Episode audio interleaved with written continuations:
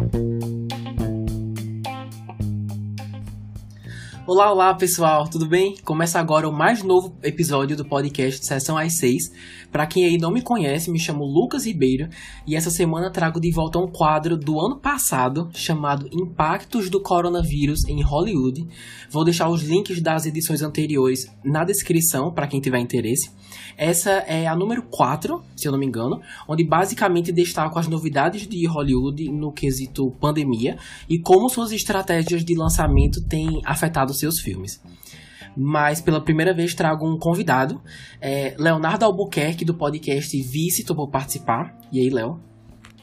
Oi, Lucas. Estou muito feliz de estar aqui. É um assunto que acho que a gente tem como tirar muitas coisas legais e que eu me empolgo falando. Triste por tudo o que aconteceu, né? Mas eu acho que a gente consegue destrinchar bastante e uhum. ter assunto aqui. Obrigado Sim. por ter me convidado. Estou muito feliz de estar de volta. Ah, que é isso. E assim, para quem não sabe, eu já gravei com o pessoal do Vice no ano passado. Vou deixar o link na descrição e também pro podcast deles, se ainda não conhecem. Lucas tá devendo voltar lá no Vice, né? Foi uma vez só. Eu tô, viu? Em breve. tô mesmo. Faremos esse encontro novamente por lá. Por favor. Então é isso. Vamos começar.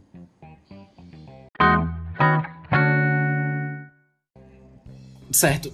Se você não se importa, Léo, eu queria começar trazendo a dualidade entre serviços de, de streaming e os cinemas, porque com certeza você deve saber disso, mesmo antes da pandemia, os cinemas já mostraram dificuldades em ficar à altura da concorrência, né? Mas agora, com a pandemia e também as estratégias bem agressivas de disponibilizar conteúdo para se assistir em casa mesmo, muita gente nem faz questão mais de voltar para os cinemas. Você acha que depois da pandemia isso vai mudar ou não? Lucas, eu acho que a pandemia veio não só para essa questão de cinema, mas em muitos mercados, né? Ela acelerou muitos processos que já estavam acontecendo. E aí, quando você é, vê essa tendência que os streamings já estavam vindo, a pandemia só fez fazer com que vários anos de evolução vi viessem nesse pouco tempo, né? E aí, Uh, você tem a questão, por exemplo, de uma janela de exclusividade de cinemas antes de ir para streaming, antes de ir para uh, aluguel digital, que era de 90 dias. Então o filme passava três meses exclusivo nos cinemas. E aí eu lembro que a Universal chegou a fazer acordos, tentar fazer acordos de ficar 45 dias. Não, desculpa, perdão, não foi a Universal, foi a Netflix com o irlandês e aí os cinemas não quiseram fazer 45 dias. E aí a Universal, em 2020, uh, eh, foi a primeira que com Trolls 2 uh, eh, acabou mudando, eu confundi as, os estúdios. Mas hoje a gente tem lançamentos que são no mesmo dia, né? E aí 45 dias parece uma eternidade. Uhum. Somado a isso, tem toda a questão da discussão se o cinema vai morrer, né? Que eu acho que é uma coisa muito sensacionalista. Porque Sim. você teve essa discussão lá atrás com televisão, quando o videocassete apareceu, quando a internet apareceu. E agora tem de novo essa, essa discussão com os streamings. Uh, eu, eu acho que tem muita coisa acontecendo ao mesmo tempo. E muitos streamings juntos surgindo. Tem outra, outro uhum. problema aí de vários streamings ao mesmo tempo. As contas de de televisão aumentando por causa disso na casa das pessoas. É, e aí eu acho uhum. que o cinema não vai morrer por causa disso. Ele vai se adaptar, como já se adaptou, né? E aí eu acredito que as pessoas vão voltar ao cinema. Eu tô morrendo de vontade, ainda não fui depois da, da pandemia. Durante a pandemia. Ainda não foi? Não fui ainda. Sim. tu já foi, né? Já, já, eu sou fraco. Eu, eu, eu fui, sim. é que eu tava, eu tava esperando me vacinar antes. Aí, graças a Deus, já tomei minha primeira uhum. dose. Tô, tô vendo quando vai ser essa volta ao cinema, mas. Eu sei que tu tomou também, né, Lucas? Sim, sim. E... Acho, que, acho que é até importante a gente falar para o pessoal se vacinar, né? Com certeza. Pessoal, vacinem-se, por favor. Quem não se vacinou, espere aí a sua oportunidade, porque é um, é um esforço comunitário e necessário. Então, por favor, né? tu já assistiu o que no cinema? Já assisti. Cara, eu já assisti muita coisa. Eu já assisti Mulher Maravilha. É, o que mais? Space Jam.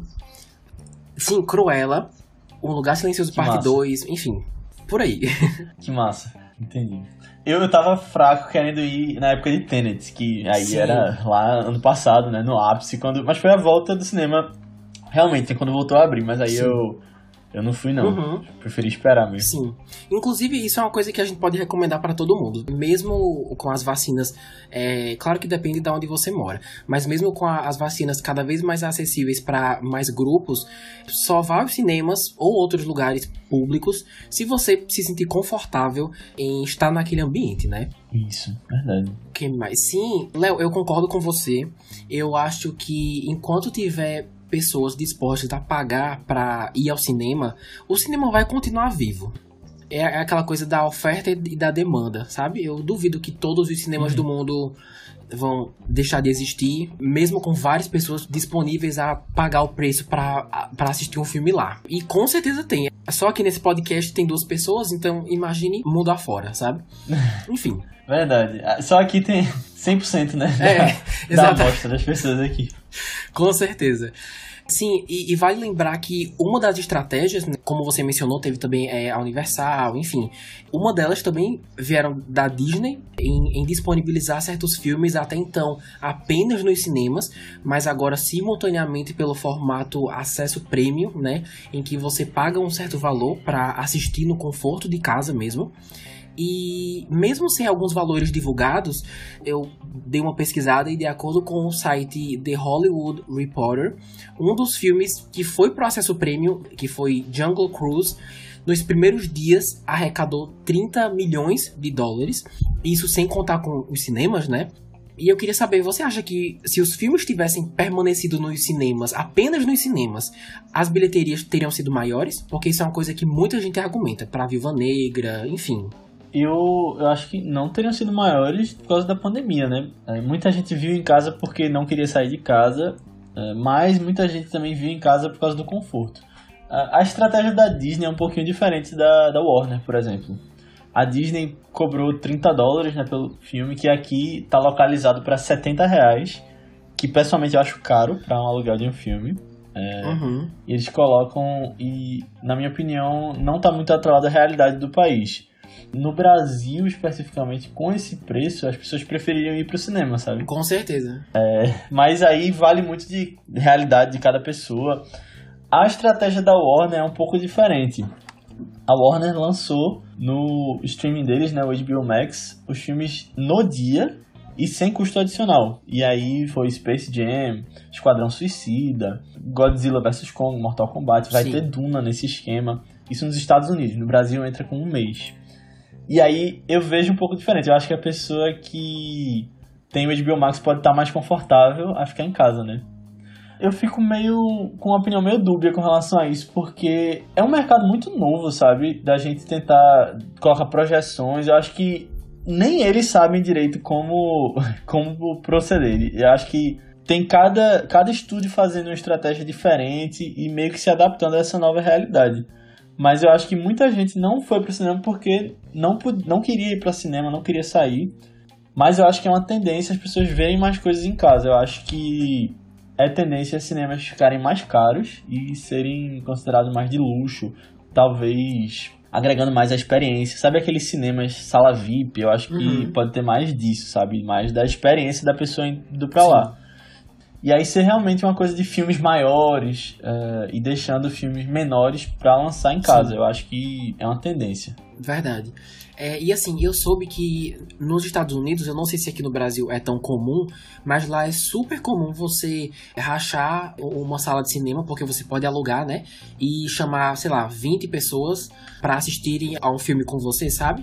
Eu sei que aqui eles fazem isso. Aqui existe essa Ah. opção, mas eu, eu não, não vejo como tão comum, Sim. não. Eu lembro que no meio da pandemia, né, para os cinemas sobreviverem, né, que eles passaram por um aperto, tavam, eles estavam alugando a sala. Hum, sim, sim. Mas ainda hoje fazem isso? Eu vi isso no meio do ano passado e acredito que façam. Eu, eu sei que você consegue alugar para evento corporativo, por exemplo. Hum, sim. É só ir no, no gerente do cinema, talvez, ver os horários. Isso já existia desde antes da pandemia. Aulão, sabe, é, de professor Uhum. de cursinho fazendo em, em cinema. Eu já fui na, na época do vestibular. É, eu sei que isso existe. Eu Sim. não sei o quão comum isso ficou depois da pandemia, sabe? Uhum. Se as pessoas realmente estavam pagando pra fazer isso. E eu também não sei como é essa realidade nos Estados Unidos. Mas eu acredito que deve ser um pouco mais disseminado. Eu sei que lá é muito mais disseminado o esquema de alugar digitalmente, sabe? Que aqui eu não vejo tantas pessoas. Aqui eu acho que tem muito problema da pirataria, que aí as pessoas acham mais fácil baixar, né? Com certeza. Apesar de ser um É. crime, mas as pessoas baixam e não querem pagar pra ter o aluguel digital. Uhum. Lá eu, eu já sei que isso se disseminou mais facilmente. Sim.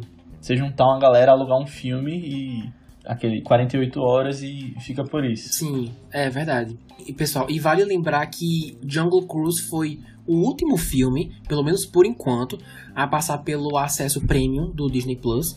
É, seus próximos projetos aparentam ser exclusivamente nos cinemas. Ou seja, temos aí o que? Qual o próximo filme da Marvel? É, Shang-Chi, Shang-Chi.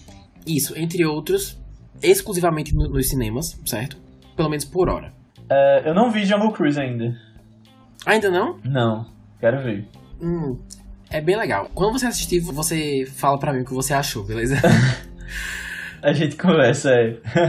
beleza. Agora, uma questão ah, interessante que, essa, que toda essa coisa do acesso prêmio da Disney trouxe, e aí eu sei que aqui pode ser um parêntese e uma tangente não tão ligada à questão do coronavírus em si, mas que foi meio que uma certa consequência, foi a questão do processo que Scarlett Johansson colocou em cima da Disney, né?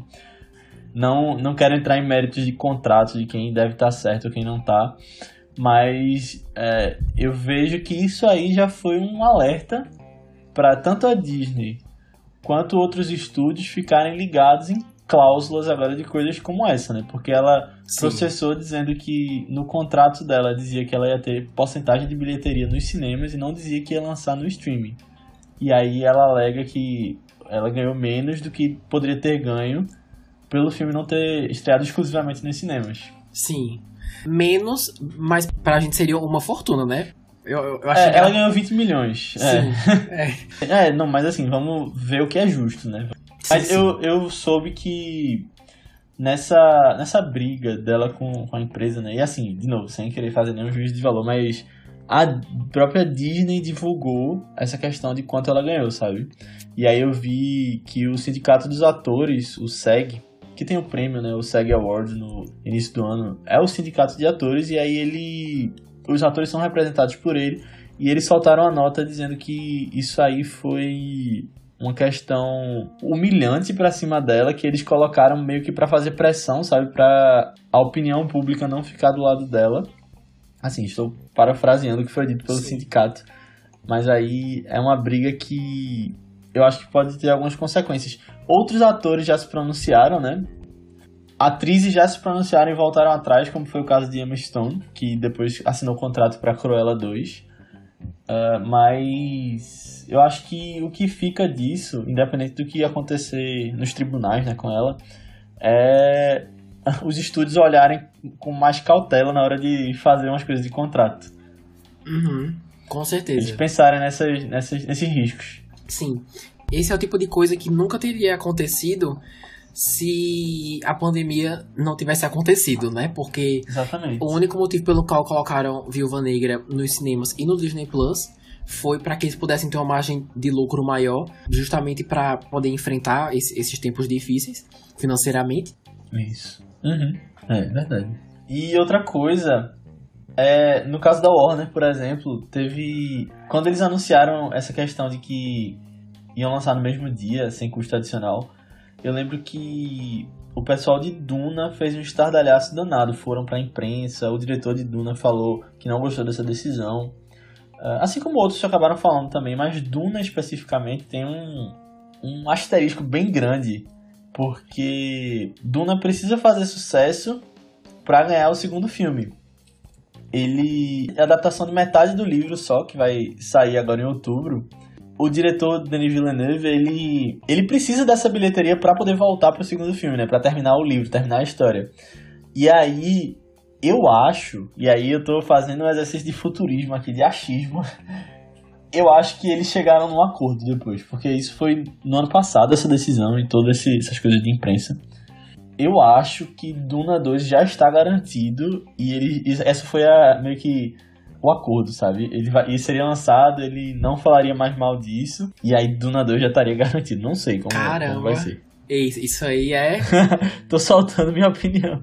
É porque, eu não sei se tu viu, algumas pessoas fizeram no YouTube, mas teve um, um preview de Duna nos Estados Unidos e em alguns outros países também, que eles mostraram 18 minutos de cena do filme. E aí, nesse preview, quando aparece o título do filme, as pessoas dizem que é Duna Parte 1. E aí eu acho que eles não fariam isso se não fosse ter a parte 2, sabe? Sim, sim. Eu acho que seria uma aposta muito arriscada lançar chamado de parte 1 e, uhum. e não ter o 2. Duna não parece ser um filme barato para ser realizado. Pois mas é. assim, eu acredito que teria que ser um fracasso absurdo para não ter a segunda parte, né?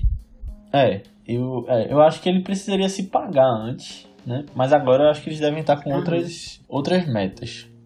O diretor, Villeneuve, ele fez outro filme caro, que foi o Blade Runner, 2049, o último filme dele e não fez tanta bilheteria quanto se esperava. Aí ele tá. E foi da Warner hum. também. Aí ele tá meio que nesse. andando sobre gelo fino, né? Sim, sim. Não, isso aí é, realmente é bem observado. Você tá ansioso pra Duna? Tô muito. É um dos filmes. Eu acho que é o filme que eu mais tô ansioso esse ano. Antes, antes eu tava pensando que era Os Eternos. Depois que eu vi Nomadland. Mas uhum. é, recentemente eu tô mais empolgado pra Duna. É, parando pra pensar aqui. Tem outros também que eu tô muito Sim. ansioso pra ver, mas acho que, que ele é o que eu mais tô esperando. Mal posso esperar para voltar para uhum. uma sessão de meia-noite cheia de gente, sabe? No cinema. Nossa senhora, isso era bom demais, né? Eu também tô, tô curioso para ver como que esse filme vai ser. Não li o livro, mas assim, a história parece interessante e realmente parece muito que vai ser início de, de franquia, sabe? Tipo, parece muito. É só você uhum. assistir o, o, trailer, parece um filme altamente complexo e que eu não acho que é, a sua mitologia deve acabar no primeiro filme. E, e, também, só pelo elenco, assim, que é enorme, né? Muito, muito bom. Uhum. Aí a gente já fica, né, curioso para saber é, é. como é que vai ser. Já tem uma série garantida que vai ser no HBO Max que meio que vai expandir coisas de antes do, do filme. Aí, é mesmo? eles já estavam filmando até. É. Caramba. Acho que é Duna a Irmandade, alguma coisa assim. Aí eles vão fazer nas séries também. É um investimento grande que eles estão fazendo. Uhum, com certeza. É, bom, seguindo aqui pro próximo tópico, eu queria trazer, e eu acho um ponto super válido. Recentemente foi anunciado que em Nova York e, e, em Los Angeles a vacinação já é obrigatória para você frequentar alguns estabelecimentos, incluindo cinemas. E se eu não me engano, a Itália já faz isso. E, e assim, eu acho muito interessante porque existem pessoas a favor e contra a vacina, né? E a partir do momento que os cinemas colocam uma imposição tão forte, eu acho que acaba dividindo esses grupos ainda mais, sabe? E eu queria saber se você acha que isso vai afetar a bilheteria dos próximos filmes, seja positivamente ou negativamente, independente se essa tenha sido a escolha certa ou não. Certo. Aí é uma questão complexa, porque eu ia falar uma coisa aqui, mas aí eu fico pensando que tem muita gente nos Estados Unidos que não tá se vacinando, né? Uhum. Gente que acaba sendo influenciada por narrativas e tal fico muito feliz que no Brasil isso não é verdade. É, a gente tem uma cultura de vacinação muito forte aqui, né? Desde pequeno a gente se vacina e nunca teve problema com isso. Aí grupos anti-vacina tentam fazer uma narrativa aqui no Brasil que acaba não dando muito certo. Uh, se você ver os dados recentes, é, São Paulo vacinou 99,2% da população uhum. com a uhum. primeira dose. Aí isso se reflete também no resto do Brasil, né? Sim. Mas aí Estados Unidos é uma coisa muito preocupante porque lá eles têm vacina para todo mundo, mas as pessoas não estão indo se vacinar, né? Porque lá não tem essa cultura tão forte assim. Dito isso, com relação à bilheteria, eu acredito que pode ser que algumas pessoas deixem de ir, mas eu sei que tu falou não dizer se é certo ou errado, mas assim, uma vez que a opinião da pessoa é de que você pode ser livre para não se vacinar, eu acredito que um cinema pode ser livre para cobrar um passaporte de vacina, por exemplo, sabe? Do jeito que a, a gente precisa tomar uma vacina de febre amarela quando vai viajar para algum lugar, que isso já era comum antes da pandemia, ou outros tipos de vacina, dependendo de onde você for viajar. Eu acredito que seja o mesmo motivo para estabelecimentos assim exigirem uma vacina do Covid, né? E aí, é como tu falou no início, Lucas, que a vacina é um compromisso de uma comunidade, né? Você não está se salvando só, você está salvando as pessoas à sua volta. Então, eu acredito que é bem pertinente isso, isso, ser feito. Mas eu acho que no longo prazo isso não vai afetar tanto a bilheteria, não. Acho que pode afetar, assim, agora, Sim. sabe? No, nos primeiros meses dessa cobrança. E aí vai ter gente ainda que não tá vacinada. Uhum. Porque a tendência no longo prazo é cada vez mais pessoas se vacinarem, né? E aí, com esses cercos sendo fechados, né, as pessoas não tendo seus comprovantes de vacina e sendo colocadas é, elas não podendo frequentar certos lugares, eu acredito que a tendência, e é o objetivo para essas obrigações acontecerem, é que essas pessoas se vacinem. E aí eu acho que no longo prazo uhum. isso não vai afetar tanto, não. Eu também trago é, é, esse assunto, não só por estar tá diretamente relacionado com o tema desse quadro, mas também porque eu fico curioso me perguntando se a tendência no futuro é, que mais e mais países comecem a aderir essa mesma proposta, sabe? Eu fico me perguntando se isso vai acontecer e, e se sim, se o Brasil seria um desses países, sabe? É, eu vejo aqui uh, acontecendo pro, pro estado. Não sei se obrigatoriedades assim, mas eu já vi que aqui em Recife, onde eu moro, vai ter o passaporte da vacina, né? Que você vai poder levar o seu cartão de vacinação em restaurantes, em estabelecimentos e ter desconto, você ganhar pratos de graça. Caramba! É, eu vi uma sorveteria que tava divulgando isso. Você levava o seu cartão dizendo que você se vacinou, você ganhava um sorvete. Eu acho muito Sim, massa isso. Nossa, eu acho que é um muito. que, do bem, sabe? Uhum. Pela vida. E, e, eu acho bem, bem mais atraente do que você impor uma regra, né? Tipo, ó, só pode entrar se você for vacinado, entendeu? Tipo assim, eu pessoalmente, minha opinião pessoal, acho que é a coisa certa. Mas você sempre precisa pensar estrategicamente se isso vai continuar rendendo, sabe, lucro. Então eu, eu, fico pensando se, além dessas regras impostas em Los Angeles e em Nova York, se incentivos como esse deveriam ser feitos ao invés de impor o que, que os estabelecimentos esperam de você. Eu, isso pensando para as pessoas que se, se, sentem ofendidas com isso. Como que elas poderiam ser convencidas uhum. a participar desse grupo, digamos assim. Então eu acho muito interessante isso que você falou e eu espero que isso seja feito cada vez mais. Mas assim, Lucas, essas pessoas têm que ser convencidas a tomar vacina, né? Na verdade. Então, então, exatamente. Porque quando você aglomera, é diferente de você estar num lugar sozinho, né? Você é num cinema, num jogo de futebol. Aí eu, eu vejo sentido ainda em pedirem a vacina para deixar ou não entrar. Não, mas eu, eu, concordo. Eu não estava sabendo disso, não. Inclusive, adorei que você trouxe. Que é, vários estabelecimentos em Recife estão fazendo promoções e descontos. Achei, achei muito bacana. Espero que isso é, aconteça talvez mais. Talvez aí Natal tenha também. É, né? Nossa, eu, eu tô muito por fora, cara. Demais. eu, eu, eu preciso me atualizar. Sim, e, e, mais uma coisa também importante relacionada a isso. É, será que a quantidade de pessoas indo ao cinema, que nós sabemos que está diminuindo, será que isso é uma coisa permanente? Porque realmente é, não é de hoje que quando você vai assistir um filme, muita gente está no celular, ou então gente que fala alto, ou sabe, é, as pessoas que não têm muito respeito pela experiência coletiva.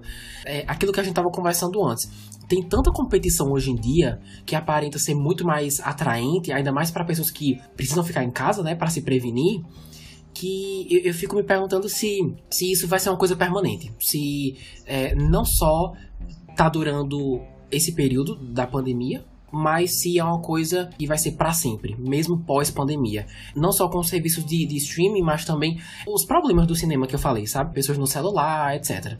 O que você acha? Eu acho que. Primeiro, uma opinião assim pessoal que, pra minha experiência coletiva, vai além do que só ver o filme, sabe? Eu acho que é, é como uma pessoa que pode escolher entre ver o jogo em casa, que passa no domingo na televisão aberta, ou ir para o estádio, sabe? Uma pessoa que gosta de uhum. Ou ouvir música no seu celular ou assistir ao show do seu, seu cantor é, junto com um monte de gente. Eu acho que cinema, claro que está um pouco a, abaixo dessas duas experiências, no sentido de que vai ser o mesmo filme que está passando, né? Você não está vendo uma peça ao vivo com o Brad Pitt e Jennifer Aniston ali. Eles estão no filme gravados, mas ainda acho que a experiência coletiva agrega muito, sabe? E eu acho que muita gente pensa assim, esses casos que a gente falou de sessão de meia-noite, é, filmes grandes. Eu acho que muita gente pensa assim, mas eu não acho que seja todo mundo. Eu acho que é um fato que as pessoas estão indo menos ao cinema. Concordo que vão voltar menos ainda. E aí eu acho que uma consequência que pode ter disso é que os preços vão ficar mais caros. O cinema já era caro, né? Já estava ficando mais caro. E eu acho que no pós-pandemia faz sentido se ele ficar mais caro ainda. Mas é, trazendo experiências diferenciadas, sabe? Porque eles estão sentindo essa, essa competição em casa. Então, eu acho que você vai ter uma poltrona maior. Hoje você já tem a opção de tomar um vinho, né? Naqueles cinemas mais caros, você pedir comida. Aí eu acho que essas coisas que vão ser mais adicionadas, sabe? E aí o cinema ficar mais caro ainda, para eles colocarem na balança e compensar você ter um cinema. Dito isso também, eu acho que podem ter cinemas que vão vir a fechar, mas como a gente falou no começo, eu não acho que vai morrer o cinema. Eu acho que está se transformando. E aí, se tu me permite só um outro parênteses aqui com relação ao streaming, eu não acho que isso seja ruim, porque se você vê, tem um tipo de filme que a gente não vê mais sendo feito, que é aquele filme. Assim, hoje você tem um filme independente, menor, e você tem o, a superprodução, Os Vingadores, Duna. Uhum. Eu acho que falta um filme que você tinha ali na década de 90, 2000, que seria um, um de médio orçamento. E eu vejo que os streamings estão trazendo de volta esses filmes, sabe? Então, tá sendo uma casa para esse tipo de filme. Então, tem filmes lançando na Netflix que eu não veria lançando no cinema, sabe? É, que a Netflix dá uma liberdade maior pro diretor. Mank, por exemplo. Eu, eu, não, eu, acho que tu não gostou, né? Eu, eu gostei, a gente fala no Vice, é uma brincadeira até hoje que os meninos não gostaram também. Eu sou uma das únicas pessoas que gostei de Mank. Mas Mank, se dependesse de uma bilheteria de cinema, pouquíssima gente ia gostar, as pessoas não iam uh, ver. Uhum. E, você, e a Netflix dá uma liberdade porque tem um nicho para assistir isso, sabe? E aí eu acho que por esse lado é positivo. Mas assim, isso saiu um pouco da, da resposta da tua pergunta, mas voltando a ela, eu acho que as pessoas vão deixar de ir pro cinema e isso pode encarecer. E aí os cinemas vão se transformar com base nisso. Sim, sim. E eu pergunto isso justamente pegando o gancho da primeira pergunta feita lá atrás, mas eu também queria saber se você acha que chegou em um ponto que para eles continuarem concorrendo, digamos assim, com os streamings, etc., se eles precisam elevar a qualidade deles. Não necessariamente aquilo que você disse, tipo de elitizar, mas tipo de evitar que os problemas que a gente sempre teve continuem ocorrendo, sabe? Tipo aquilo que eu falei. Lixo no chão, pessoas no celular, enfim. Você acha que vai chegar um ponto que os cinemas precisam ficar, tipo, impecáveis. Trazer o lanterninha de volta. Isso, é, exatamente é isso. O que você acha? Eu acho que tem coisa que depende da. Uh, coisas mais atreladas à, à condição humana que é muito difícil de você mexer, sabe? Eu acho que a tendência é o diferencial do cinema ser uma tela maior, um som uhum. mais potente, essas coisas que você tem como controlar, sabe? Sim. Eu acho que você não tem como controlar uma pessoa que tá mexendo no celular, sabe? Sim. Acho que você tem como botar uma segurança. Se tem gente fazendo muita besteira baderna, segurança e ali fala com ele, mas eu acho que isso aí não é o eu não sei se isso é um impeditivo, sabe? Eu acho que, assim, higiene é o, o, mínimo, né? Às vezes você vai no cinema, o chão, o seu sapato fica pregando no chão. Não sei se já aconteceu contigo. Do refrigerante que alguém derrubou. Nossa, ali. não, ainda não. Espero que não. é, já aconteceu Caramba. comigo, mas, assim, é uma coisa que diminui a, qualidade percebida pela pessoa que tá ali uhum. assistindo, né? É porque é um serviço. Querendo ou não, é um serviço que está sendo prestado e tem que ser um serviço de qualidade, né? Mas eu acho que é caso a caso, sabe? Uhum. Eu acho que eu acho que o cinema, para trazer mais pessoas, ele vai ter que pensar nessas diferenciações. Sim. Seja o que tu chamou de elitizando, né? Trazendo essas regalias maiores. E querendo ou não, o cinema, infelizmente, né? A maioria do cinema já é um produto de elite, já um serviço uhum. que é caro, Sim. né? Você ir ao cinema. É. E aí eu acho que a tendência é ficar mais caro, como eu tinha falado lá na outra resposta. Sim. Mas gostaria muito que fosse mais disseminado. Você tem cinemas menores, né? Mais baratos é. pelas cidades, aqueles cinemas que passam filmes que o pessoal chama de filme de arte, né? Como se os outros filmes não fossem arte, como se Marvel não fosse arte. Uhum. Mas que chamam desses cinemas mais de bairro, menores. E aí, uma coisa triste é que eu acho que esses cinemas menores, aqui em Recife a gente tem o cinema da Fundação Joaquim Nabuco, por exemplo. Não estou falando especificamente dele, mas toda a cidade eu acho que vai uh, tem seu cinema menor, assim, que passa filmes europeus, essas coisas. Eu acho que eles vão sofrer um pouquinho mais, sabe? É, eu acho que apesar deles serem mais baratos, mas a pandemia já bateu com mais força, sabe? Porque eles não são de grandes redes. E aí eu acho que favoreceu e vai continuar favorecendo os cinemas grandes, é, os cinemas de grandes redes, né? Esses conglomerados Sim. internacionais, de shopping. E aí é, é, uma coisa triste, que eu acho que assim, os governos, as prefeituras deviam olhar para esses estabelecimentos menores e Sim. dar alguma ajuda, né? Eu não sei qual seria a uhum. legislação para isso, mas acho que seria uma coisa que faria sentido de investirem algum incentivo, né? Pelo menos. É, exatamente. Sim. Eu acho que já tem, na verdade. Pra ser bem sincero, eu tô falando sem nenhuma propriedade aqui, uhum. mas se não tiver, deveria Sim, ter. Concordo. Até porque é uma questão de você democratizar a cultura, né? Que é uma responsabilidade do Estado você dar cultura pro seu povo. Eu acho que cinema é mais uma delas, né? Ali junto com tantas outras opções culturais que as cidades têm. É, você trazer isso. Uhum. É, é isso aí. É, Léo, dito isso, eu queria seguir para o próximo tópico, que na verdade são filmes adiados. Normalmente essa é a parte do podcast que é de utilidade pública e para quem tiver por fora que o seu filme favorito, ou sei lá, seu filme esperado, talvez tenha sido adiado e você não sabe, então a hora é essa. Por incrível que pareça, eu nem encontrei tantos Talvez até tenha, mas eu só encontrei dois. Que, de acordo com o site Veja e Legado da Marvel, uhum. é, o Venom, que estava previsto para dia 23 de setembro, foi adiado para o dia 14 de outubro. E também seguimos com é, Hotel Transilvânia 4, que antes estava previsto para uhum. sair apenas nos cinemas, foi vendido para Amazon e vai sair dia 7 de outubro aqui no Brasil. Ou seja, ainda esse ano, né? Então, fãs. No Prime. Isso, né? isso, exato. Então, fãs aí de Venom e Hotel Transilvânia, fica aí a nossa solidariedade para vocês. Em breve vão poder assistir o filme. Um pouco mais tarde do que esperado, mas, mas é isso. Engraçado que Venom tá pra sair há tanto tempo. Parece ser um filme que, que não ia existir, sabe? Não sei se tu percebeu isso. Cara, é. Com... estão falando há tanto tempo desse Venom 2. Olha, confesso que sobre Venom, eu nunca senti isso, mas tem um outro filme, eu, eu nem sei se você viu o trailer, lançado há muito tempo atrás, é, com o Jared Leto, chamado Mobius ou, ou, ou, Morbius, eu não sei. Ah, sim, sim. Mano, Concordo. eu sinto, eu sinto que faz 80 anos que saiu o trailer daquele filme e, e, a Sony, a Sony nunca mais falou nada, né? Tipo, quando que vai sair, se vai sair. É verdade. Eu fico achando que é um delírio nosso, sabe? Porque eu, eu fico querendo saber. Enfim, sou curioso. É verdade isso. Não é? Concordo. Não, mas assim, se por acaso eles se arrependeram de fazer o filme ou, ou de querer lançar, pelo menos falem, ó, pessoal, não vamos mais lançar. Beijo, sabe? Menos, a pessoa fica na curiosidade. Mas enfim. Pegando uhum. gancho sobre filmes adiados, tem algum filme ou filmes que atualmente estão com data marcada, mas que você acha que vão ser adiados?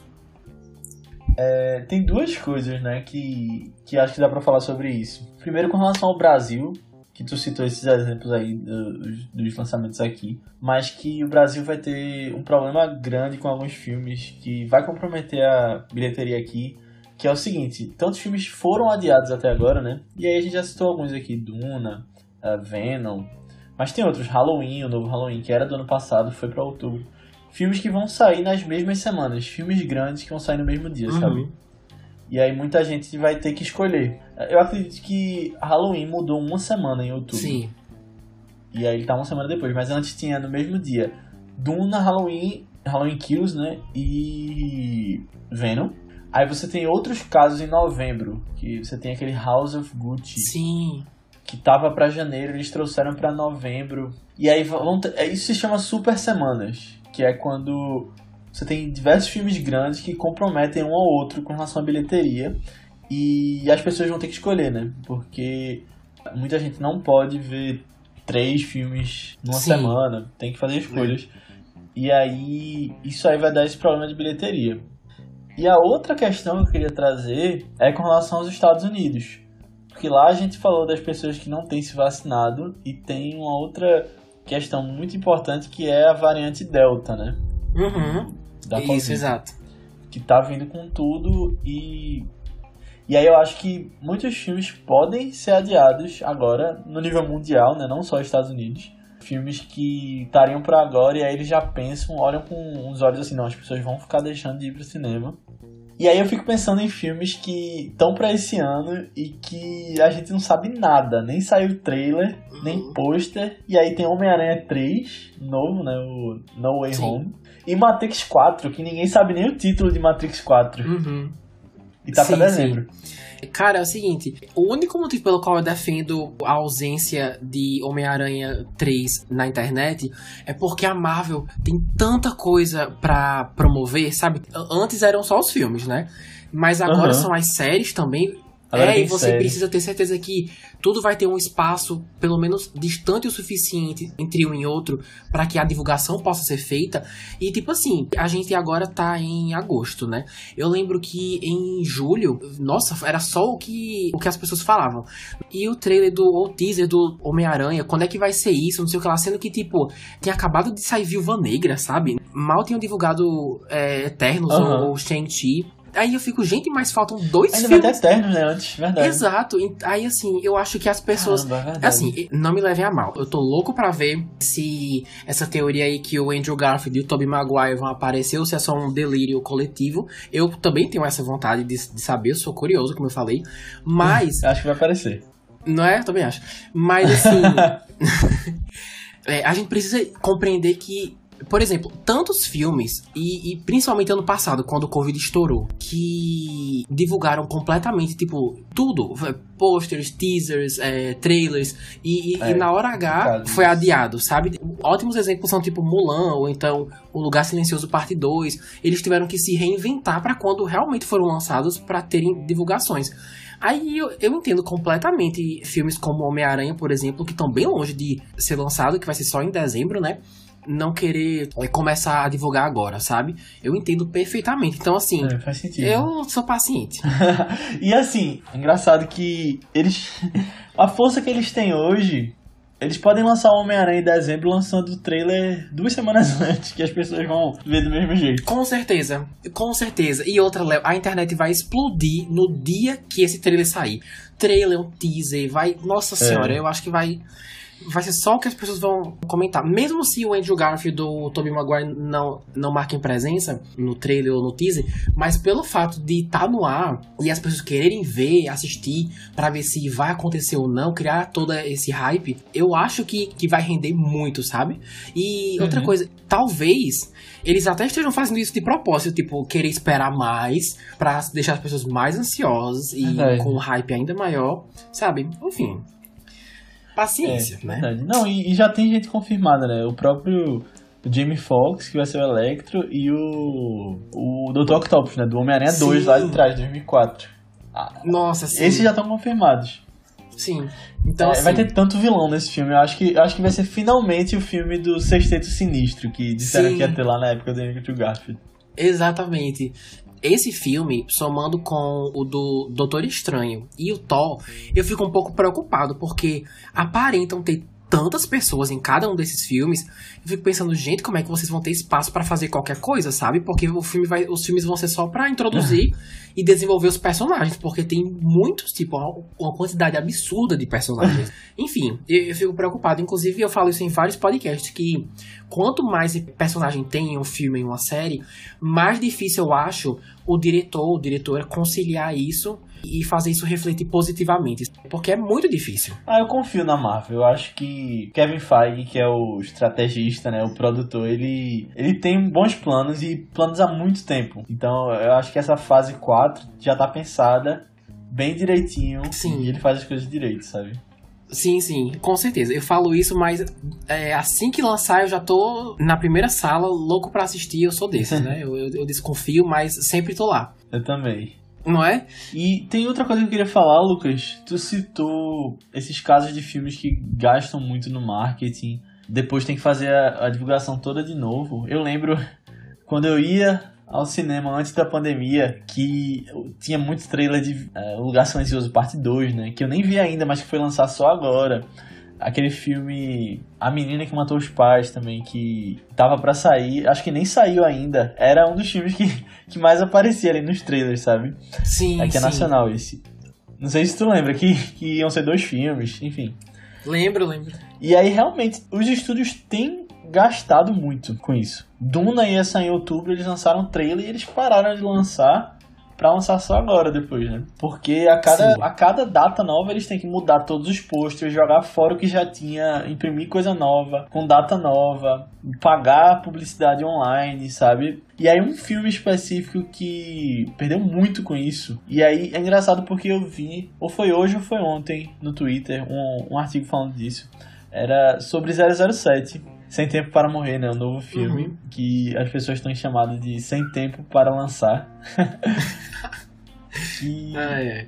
é um dos filmes que eu mais estou ansioso para ver também esse ano. Essa notícia falava que ele não pode ser mais adiado. Ele foi um filme que foi muito adiado. Ele tava para maio de 2020, aí ele foi para novembro, aí depois ele foi, acho que para abril, assim, datas é, com margem de erro aí que eu tô falando.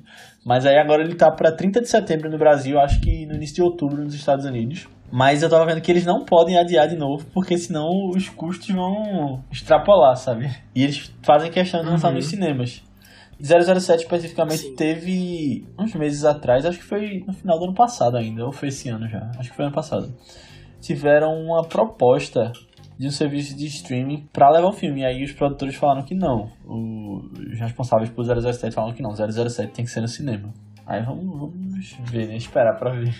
Nossa, é... Hollywood sempre foi um lugar super competitivo e bem difícil, mas assim, agora na pandemia não tá fácil pra ninguém, né? Pessoal, e assim vamos finalizando mais um episódio e queremos saber de vocês. Tem algum filme que você acha que vai ser adiado? Você apoiaria essa regra do, dos estabelecimentos exigirem a vacinação dos, dos clientes? Comenta lá no Instagram, arroba 6 que nós queremos saber. E, Léo, muito obrigado por ter topado participar.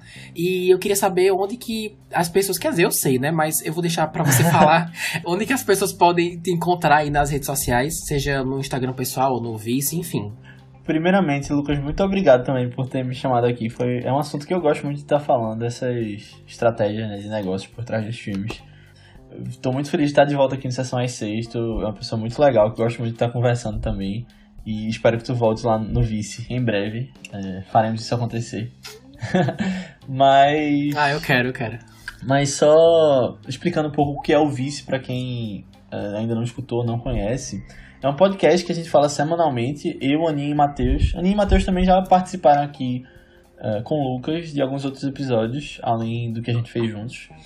Mas lá a gente fala sobre um filme por semana. E aí, uh, geralmente são filmes um pouco mais antigos, mas a gente traz lançamentos também, a gente traz clássicos. É, acaba sendo uma coisa bem variada o nosso nosso cardápio de filmes, né, para você ouvir nossas opiniões e a gente destrinchando um pouquinho sobre o que achou. O último podcast que a gente fez, lançando na segunda passada, foi Superman, o filme de 1978, e a gente vai fazer um sobre ah, nessa segunda agora para quem tá ouvindo quando o podcast do Lucas saiu, vai ser sobre onde os fracos não têm vez. Estou temporalizando aquilo, colocando datas no, no podcast aqui, mas tudo bem. É, só para vocês terem uma noção que são filmes bem diferentes uhum. entre si, né? Que a gente acaba trazendo lá. Sim. Mas aí você pode procurar por Vice Interrogação no Spotify, Google, Apple Podcasts, qualquer uh, Discord, agregador de podcast de sua preferência, ou procurar por Vice BR no Twitter, no Instagram, Letterboxd, YouTube, Facebook, onde você quiser. A gente usa mais o Instagram, diariamente tem saído posts, e o Twitter, que a gente uh, lança normalmente os, os podcasts por lá. E a gente tem um grupo do Telegram também. Uhum. Lucas não, não é tão ativo, né, lá no Telegram. Ei, é, é, é verdade. Faz um tempo faz um tempo que eu não comento, viu? Eu, eu tô devendo. É, mas tá lá também. Então quem quiser também conversar com o Lucas, cobre dele, participar lá do Telegram e entre no grupo do Telegram. Mas quem quiser me ouvir também, me ver em outras coisas, as minhas redes sociais são Léo A. Albuquerque. Uh, Twitter e Instagram. Eu uso bem mais o Twitter, na verdade, mas é, procurem por lá também, mas fiquem à vontade para procurar e me falar uhum. comigo. É isso aí, Léo. Obrigado mais uma vez e obrigado a quem escutou até aqui, né, os ouvintes. Por favor, compartilha com alguém que curte saber as novidades de Hollywood e acha que vai curtir esse episódio. E é isso. Ficamos por aqui e até a próxima semana. Tchau.